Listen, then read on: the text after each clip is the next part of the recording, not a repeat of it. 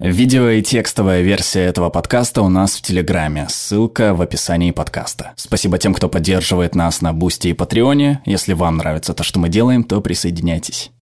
Около 10% людей по всему миру сталкиваются с нарушениями пищевого поведения в течение своей жизни. И до сих пор нарушения пищевого поведения остаются глубоко неизученными. Заблуждения обо всем, от симптомов до лечения, усложняют контроль над пищевыми расстройствами или оказание помощи близким, которые с ним столкнулись. Давайте разберемся, что является и не является правдой о нарушениях пищевого поведения. Для начала, что такое нарушение пищевого поведения? Это ряд психологических факторов, которые характеризуются следующими ключевыми паттернами поведения. Ограничение в приеме пищи, переедание, быстрое поглощение большого количества еды, чистка или освобождение от калорий с помощью рвоты, слабительных, чрезмерных физических нагрузок и других вредных способов. Пищевое расстройство может включать как один, так и комплекс перечисленных симптомов. Например, люди, страдающие анорексией, как правило, ограничивают себя в еде, в то время как при булимии повторяется цикл переедания и чистки. Важно отметить, что эти симптомы помогают определить, что у кого-то есть пищевое расстройство. Вы не можете говорить о нарушении пищевого поведения, ориентируясь только на вес. Люди с нормальным, с медицинской точки зрения весом, могут страдать нарушениями пищевого поведения которые в будущем могут привести к серьезным скрытым проблемам со здоровьем, таким как остеопороз, анемия, проблемы с сердцем и почками.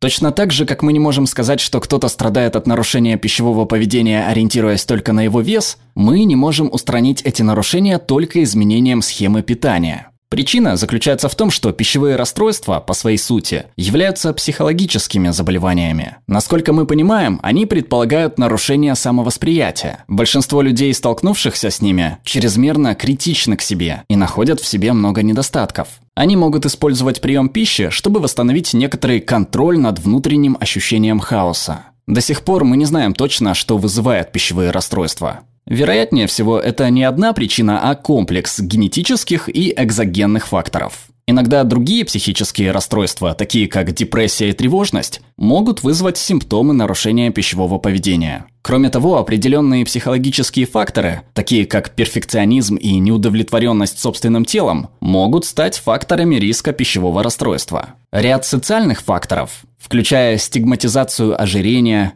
подверженность буллингу, Расовую и этническую ассимиляцию и дефицит социальных связей также оказывают влияние. Несмотря на всеобщее заблуждение о том, что только женщины страдают пищевыми расстройствами, им могут быть подвержены люди любого пола. Ввиду того, что такие нарушения непосредственно влияют на развитие личности и формирование самооценки, люди особенно подвержены их развитию в подростковом периоде. Несмотря на то, что это является одним из наиболее сложных психических расстройств, Эффективное лечение существует, и многие люди, получившие лечение, полностью выздоравливают. Лечение имеет тем больше шансов на успех, чем раньше от начала развития пищевого расстройства оно начнется. Но, к сожалению, меньше половины людей с нарушением пищевого поведения обращаются за лечением и получают его. Из-за комплексного влияния пищевого расстройства как на тело, так и на сознание, лечение обычно включает комбинацию консультаций по питанию и его мониторинг, психотерапию и в некоторых случаях медикаментозное лечение. Доказательная психотерапия относится к методам лечения большинства пищевых нарушений и включает когнитивно-поведенческую и семейную терапию. Это разговорная терапия, которая позволяет людям сформировать навыки справляться с базовыми психологическими проблемами, вызывающими нарушение пищевого поведения. В связи с тем, что такое лечение эффективно не для всех пациентов, исследователи изучают методы лечения за рамками психотерапии, такие как транскраниальная магнитная стимуляция. Верно подобранный метод лечения может снизить количество смертельных исходов от тяжелых случаев пищевых расстройств. Нарушения пищевого поведения могут вызывать ощущение бессилия, но осведомленность людей, семей и общества поможет разрушить стереотипы и сделать лечение более доступным.